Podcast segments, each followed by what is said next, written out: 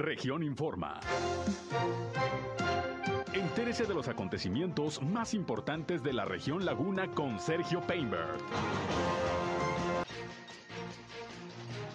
Aumenta el número de jóvenes contagiados de Torreón que visitaron las playas de Cancún y Mazatlán recientemente.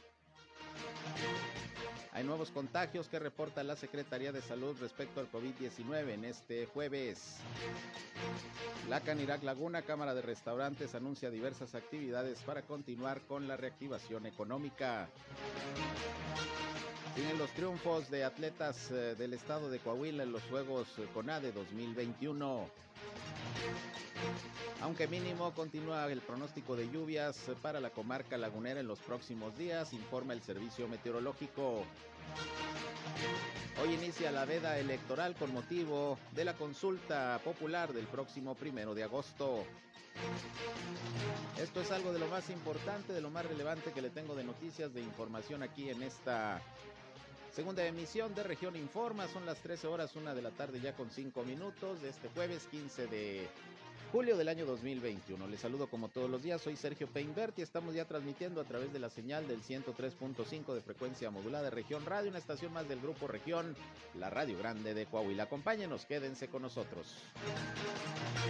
El clima.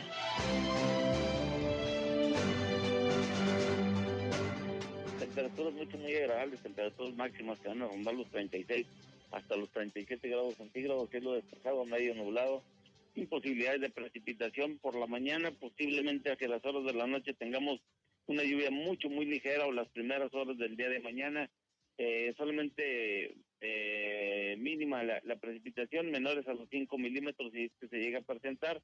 Eh, cielo despejado, medio nublado, viento ligero, moderado, sin polvo, sin tolvanera, un clima muy, muy agradable, Sergio. Mañana, repito, en las primeras horas de la mañana es posible que tengamos una lluvia muy, muy ligera y sin embargo, bueno, eh, temperaturas continuamos con agradables.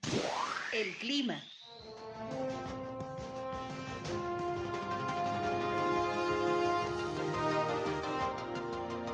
Bien, pues ahí está la información climatológica. Hace calorcito, el cielo pues de repente se nubla, sigue la posibilidad de lluvia mínima, pero bueno, así están las condiciones aquí en la comarca lagunera. Bochorno, eso sí, algo de bochorno por la humedad que se está registrando. Ahí tiene usted el reporte directo desde el servicio meteorológico. Gracias por acompañarnos como siempre en este espacio. Gracias por su compañía.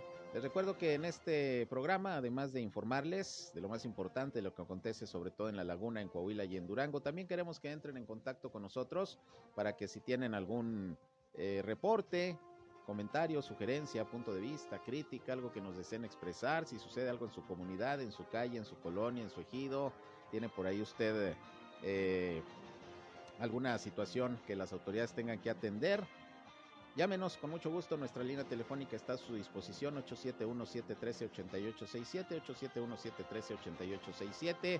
Nos pueden llamar o nos pueden mandar mensajes de WhatsApp, como ustedes gusten. Aquí estamos a sus órdenes. También nos pueden seguir en redes sociales y medios digitales. Estamos en Facebook y en Instagram en región 103.5 Laguna y nos encuentran siempre con contenidos que espero resulten de todo su interés. También, eh, ya saben, eh, estamos transmitiendo en vivo y en directo nuestro espacio noticioso a través de Facebook Live. Un saludo a quienes ya nos siguen a través de esta red social. Y yo estoy en Sergio Peinber Noticias, en Facebook, en Twitter, en YouTube, en Instagram y en sergiopeinber.com, mi portal web de información que les invito a visitar. Como siempre, ahí estamos listos para informarles y para que entren también en contacto con nosotros y nos escuchen a través de nuestras transmisiones de radio. Ahí están los enlaces, como siempre, para que nos eh, escuchen. Así que sin más, vámonos con lo más importante de la información el día de hoy.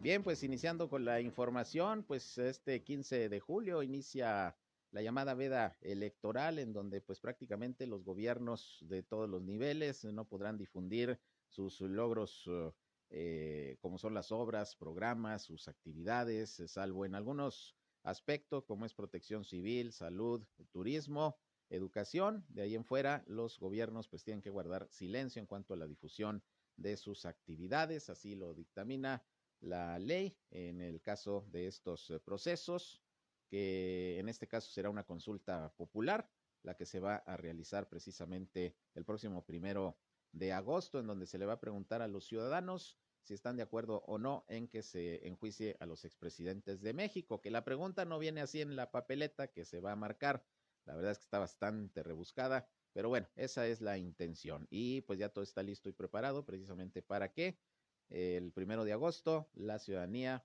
acudamos a, a las mesas receptoras de, de, votación que se van a instalar pues prácticamente en todo, en todo el país. Eh, le recuerdo que esta consulta, para que tenga validez respecto a que pueda haber una consecuencia eh, legal, es decir, para que las autoridades puedan iniciar procesos judiciales en contra de expresidentes, pues tiene que votar el 40% del padrón electoral a nivel nacional. Y bueno, obviamente en ese 40% mínimo que se requiere, pues ya se tendrá el resultado si la gente votó que sí o que no se enjuicia a los expresidentes, que queremos pensar que la respuesta mayoritaria va a ser que sí. Pero bueno, el tema es que si no se llega a ese 40% de votos, eh, pues va a quedar nada más en eso, en un ejercicio de participación ciudadana, no, no va a tener ninguna consecuencia de tipo legal, no va a ser vinculatoria y por eso, pues a partir de, de hoy, de hecho, las autoridades electorales el INE en particular, pues tendrá que estar haciendo una difusión importante de lo que es esta consulta, cómo se va a llevar a cabo y hacer la invitación a la ciudadanía a participar. Y precisamente eh, tuvimos hace unos días aquí en cabina a Karina Hernández Trejo, la vocal ejecutiva del Instituto Nacional Electoral del Distrito 05, nos dio detalles de cómo va a ser esta eh, consulta ciudadana, cuál es toda la logística. Y mi compañero Víctor Barrón platicó también nuevamente con ella, pues aprovechando que hoy precisamente inicia la veda electoral y que pues lo que sí se va a poder estar informando es todo lo relacionado con la organización de esta consulta popular. Vamos a escuchar parte de lo que eh, comentó y difundió también sobre este tema la vocal ejecutiva del INE Distrito 05 en Torreón, Karina Hernández Trejo. Mira, no son casillas, se llaman mesas receptoras de votación y van a ser 182 ya se tienen los lugares y prácticamente ya se tienen a los funcionarios. Ya casi, estamos casi al final.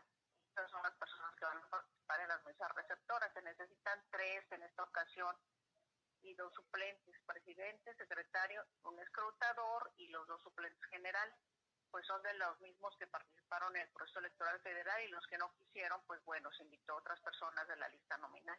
Sí, los que aceptaron, este, nada más se les capacitó y, a los que no aceptaron, pues ya se buscó este, de la lista de reserva para escoger nuevos funcionarios. Es lo mismo, 8 de la mañana a 6 de la tarde, y el que no aparezca en la lista nominal no puede votar.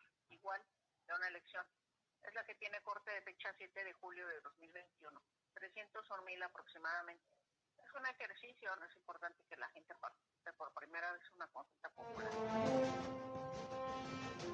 Bien, pues sí, efectivamente, eso es lo importante. Es la primera ocasión, la primera vez en que se lleva a cabo un ejercicio de esta naturaleza, una consulta popular en donde se le va a pedir opinión a los ciudadanos sobre un tema en particular, en este caso un posible enjuiciamiento a los expresidentes de México. Esto lo impulsó el presidente Andrés Manuel López Obrador.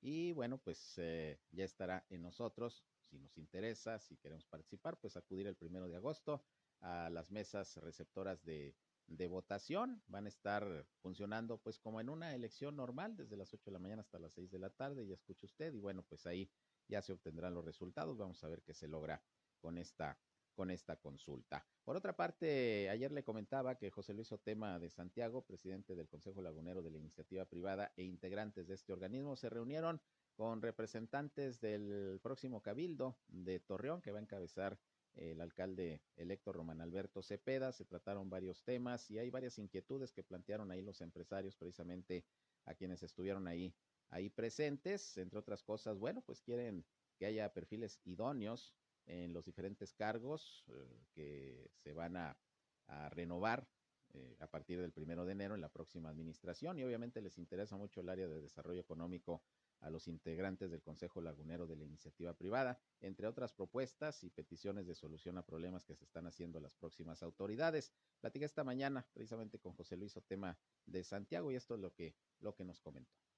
Fíjate que prácticamente fue una, una meta de trabajo previa a la reunión que tendremos con el alcalde electo, con, con, Alberto Cepeda. Por ahí estuvimos viendo los temas de, de, de CIMAS. Este, yo creo que ahorita con el tema de, de agua saludable es, imperante ver este el, las redes de, de, distribución de CIMAS, cómo, cómo se va cómo se va a cambiar, cómo se va cuál va a ser la, la logística eh, e, incluso temas este cómo cómo hacer más competitivo así más en el, en, el tema de recursos no eh, también por ahí estuvimos viendo el tema de, de desarrollo económico eh, el, el, tema de, de, salud y, y, más que nada también por ahí ver cómo los acompañamos o cómo estamos presentes dentro dentro de la entrega recepción y estar presentes ahí eh, puntuales, ¿no? Pues yo creo que es muy bueno, este, siempre y cuando se, se invite a, la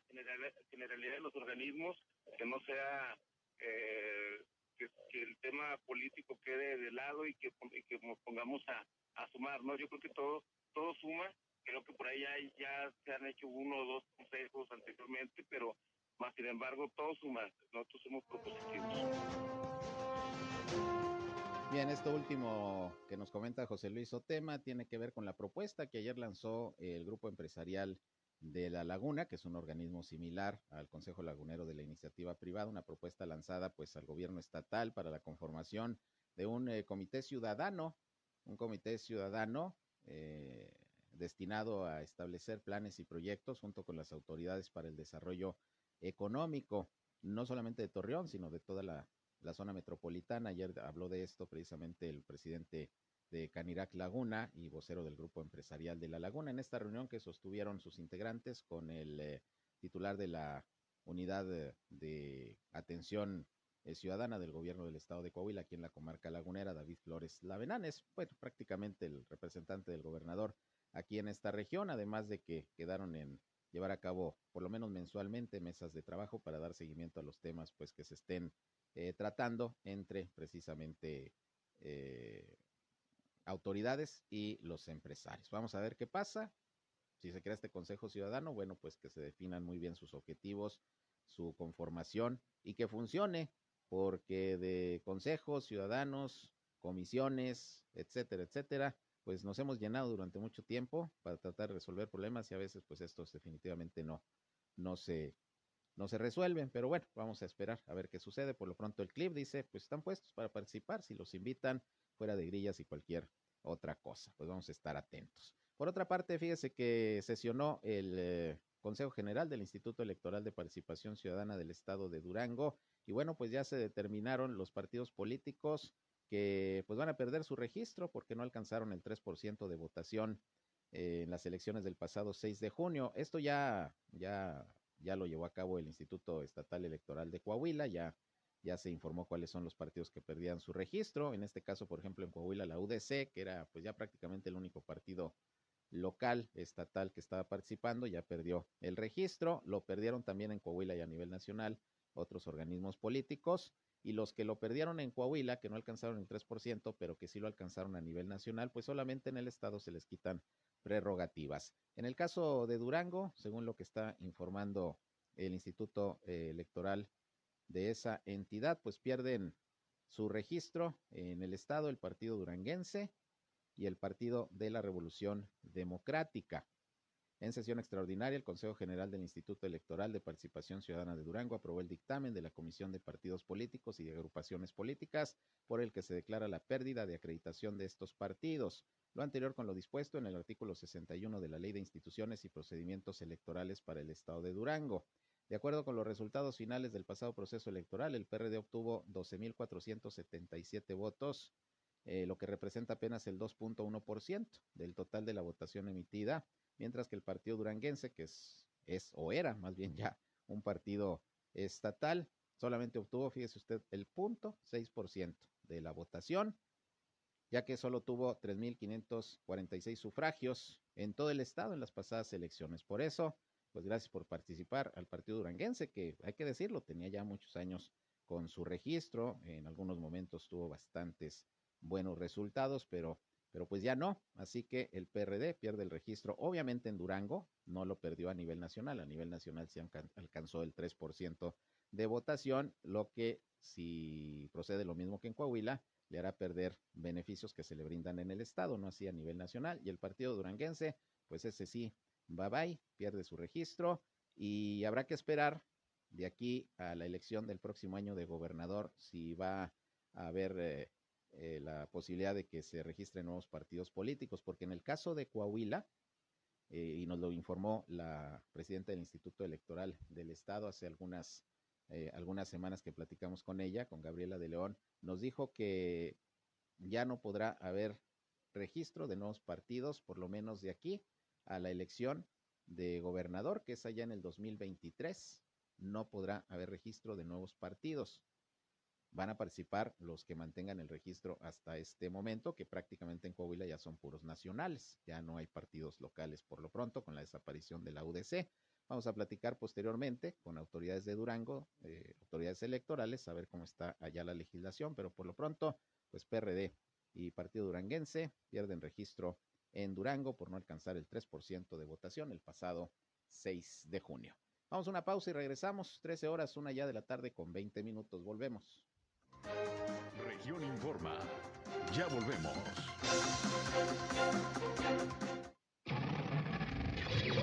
Estás escuchando región 103.5.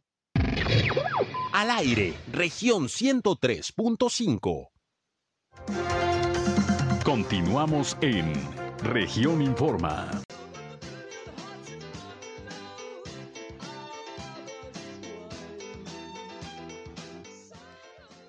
Regresamos, son las 13 horas, la una con 24 minutos. Y bueno, pues eh, entramos en veda electoral, pero las cuestiones de turismo, de promoción de los atractivos que tenemos en la laguna, pues es así se permite y es por eso que me da gusto saludar a Verónica Soto, es la directora del teleférico de Torreón, pues para que nos digan cómo van en este periodo vacacional ahí con el trabajo en el teleférico, visitantes, cómo les ha ido. ¿Cómo estás, Vero? Buenas tardes. Hola, Sergio, ¿qué tal? Buenas tardes, pues un gusto saludarte y a todos tus radioescuchas, mucho gusto y platicarles del teleférico.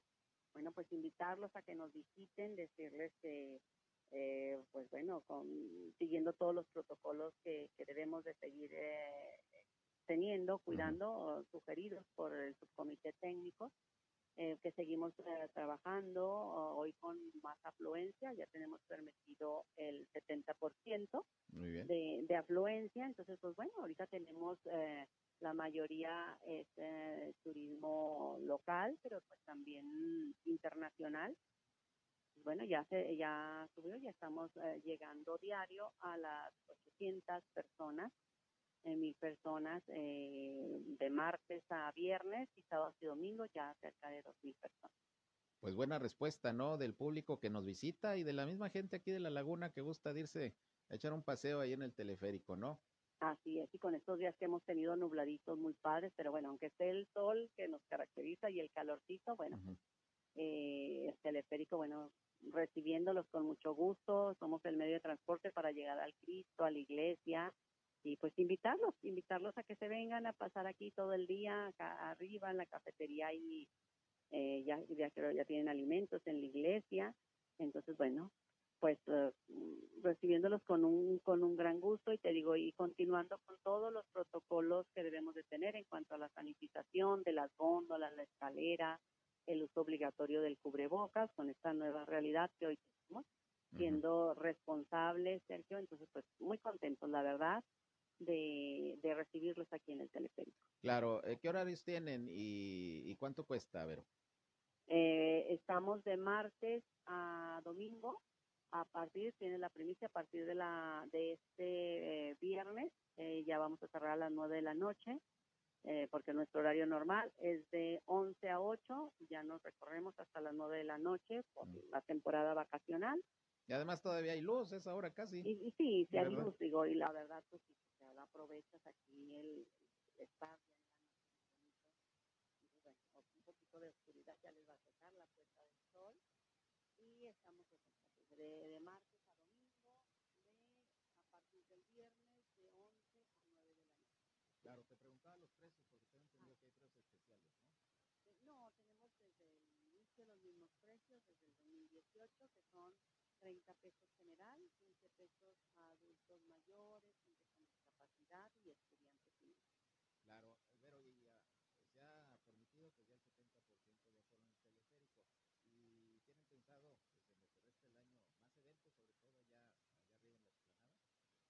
Y ya vamos a, tener, tenemos eh, unos días que aquí inscribimos, vamos a tener aquí una, una pasarela y luego ya tenemos una presentación del libro y bueno, ya vamos a estar activando eh, un poco eh, pues lo, lo, lo, que tenemos acostumbrado a la gente que nos en cosas culturales, deportivas.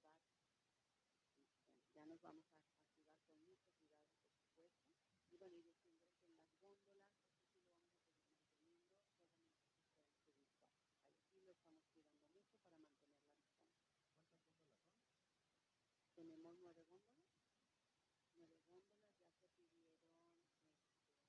roadmap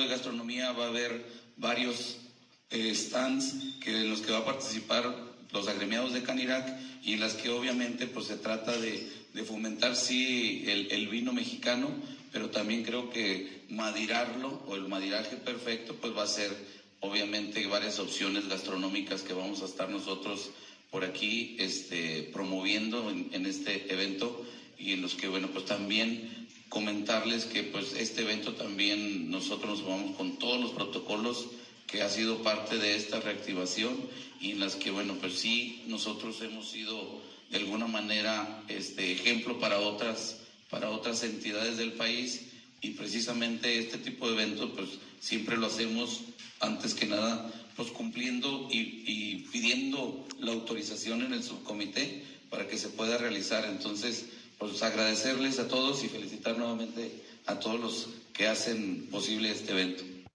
Bien, ahí está lo que dice Memo Martínez sobre esta actividad que se va a desarrollar y escucharon ustedes las fechas, un evento gastronómico, eh, eh, promoción de, de, vinos de la región de Coahuila y bueno, pues aparte usted va a ayudar si participa. Vámonos a otra pausa y regresamos, son las 13 horas, la una ya con 41 minutos, regresamos con más.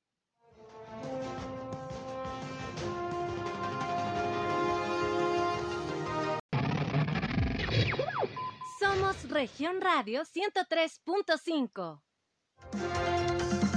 Regresamos a Región Informa.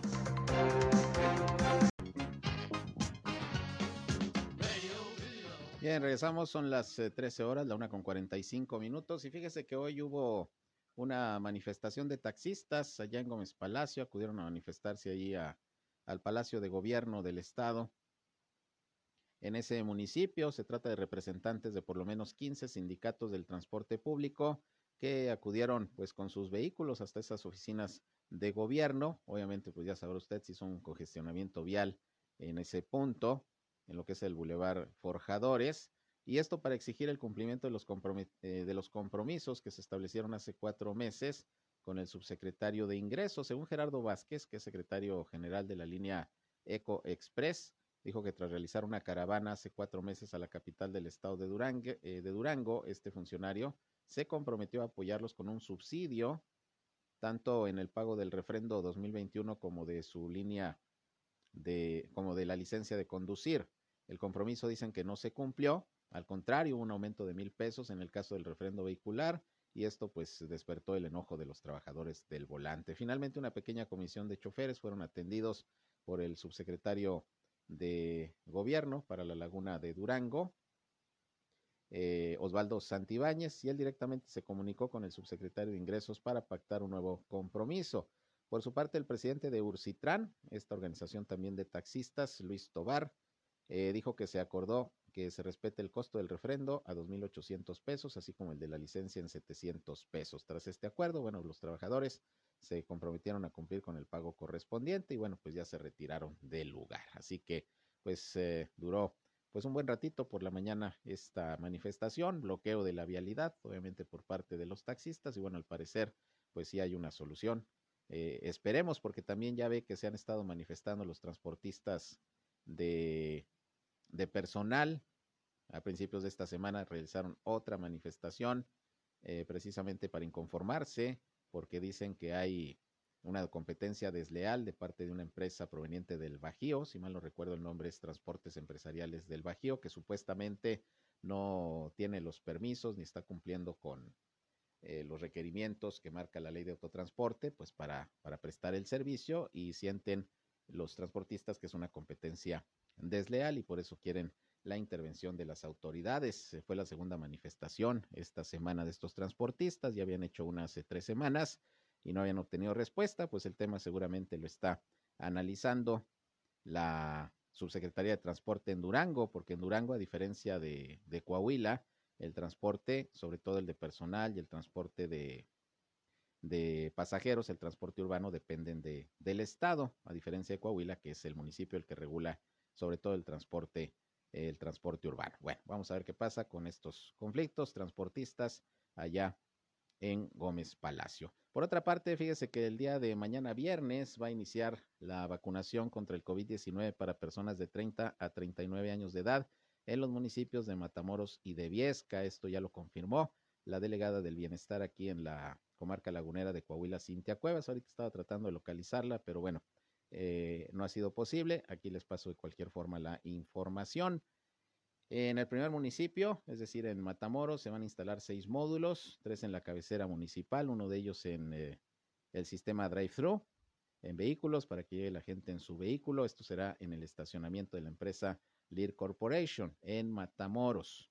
Los otros dos módulos de vacunación se van a instalar en la cancha Rodolfo Ayup, a espaldas de la presidencia municipal y en la empresa CONE. Estas empresas pues están colaborando con las autoridades para eh, que ahí haya espacio para el proceso de vacunación.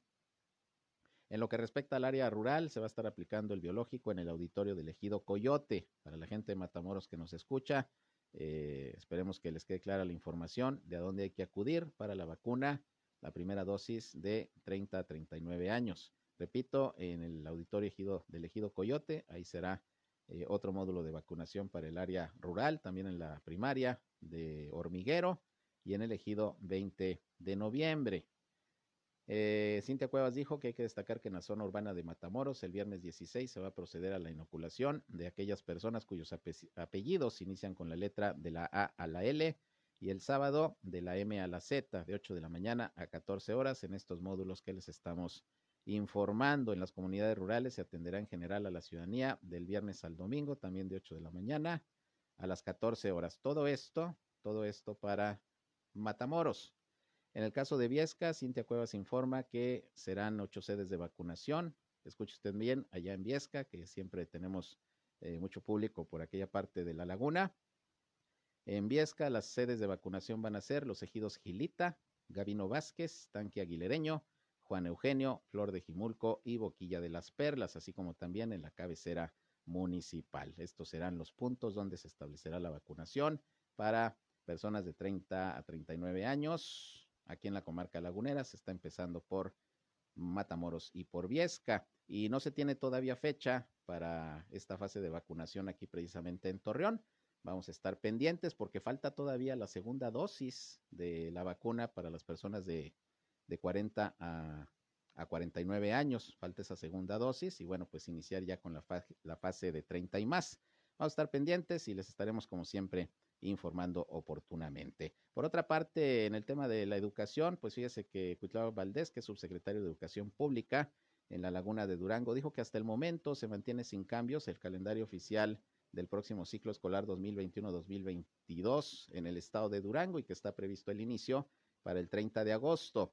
Eh, esta información es importante porque hay que recordar que Coahuila solicitó que en este estado se adelante el ciclo escolar al 23 de agosto, no iniciar el día 30 como es a nivel nacional la propuesta, sino iniciar el 23 de agosto y de hecho terminar antes el ciclo escolar el 7 de julio, cuando el calendario escolar eh, fija como último día de clases el 28 de julio del próximo año. Cuitabac Valdés, subsecretario de Educación en la Laguna de Durango, informó que hasta el momento no se han autorizado cambios para el regreso a clases como se tenía contemplado, eh, al igual que en Coahuila, que va a regresar antes, aunque todavía estamos en veremos, porque según nos decía Higinio González Calderón esta semana en entrevista, que mm, todavía no saben si van a iniciar el 23 de agosto o hasta el 30, porque traen ahí un asunto con el tema de, de la realización de los consejos técnicos escolares, en fin, pues vamos a ver qué pasa. Por lo pronto, Coahuila ha dicho que va a empezar el 23 de agosto, Durango no, hasta el día 30, como lo marca el calendario, el calendario oficial federal. Aclaró el funcionario que esta medida va para todos los planteles, es decir, públicos y privados, y dijo que se mantendrán atentos tras conocer eh, posibles cambios en algunos planteles, sobre todo privados. También dijo el regreso a las aulas de manera híbrida dependerá del comportamiento del semáforo de riesgo epidemiológico ya que para hacerlo se debe estar en color verde como se ha mantenido hasta este momento. Y sí, efectivamente, si de aquí a agosto no cambia el semáforo en Coahuila, en Durango, pues se iniciarán las clases de manera semipresencial en el sistema híbrido.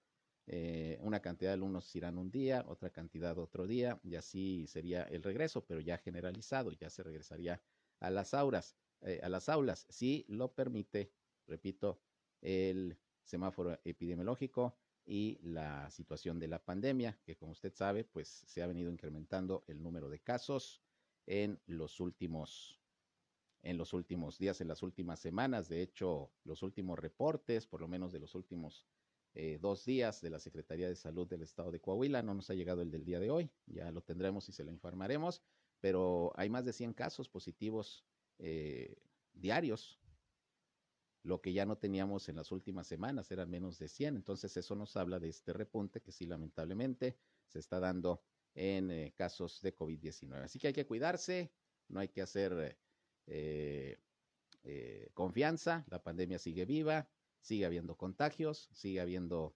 fallecimientos, sí están bajo los niveles de ocupación hospitalaria todavía en Coahuila, pero pues hay que mantenernos con los cuidados necesarios para seguir en semáforo verde. Coahuila tiene ya casi cuatro meses en semáforo verde, de los pocos estados que ha logrado esto. Durango tiene más o menos alrededor de dos. Y pues si queremos continuar con la apertura económica, con las actividades más o menos normales, pues tenemos que seguirnos cuidando, con la vacuna incluso. Eso no, no, no quita que no nos podamos contagiar y que podamos hacer agentes de transmisión del virus SARS-CoV-2. Entonces, pues ahí está la recomendación y el exhorto de la autoridad permanentemente y ahora más que nunca. Bien, pues con esto llegamos al final de este espacio noticioso. Yo les agradezco el favor de su atención. Faltan cinco minutos para las dos de la tarde.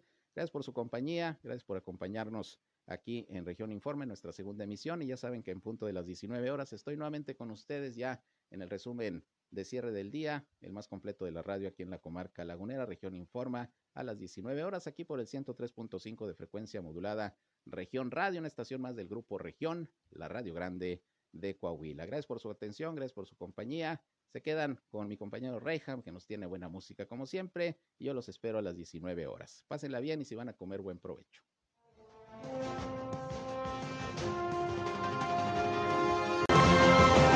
Esto fue Región Informa. Ahora está al tanto de los acontecimientos más relevantes. Lo esperamos en la próxima emisión.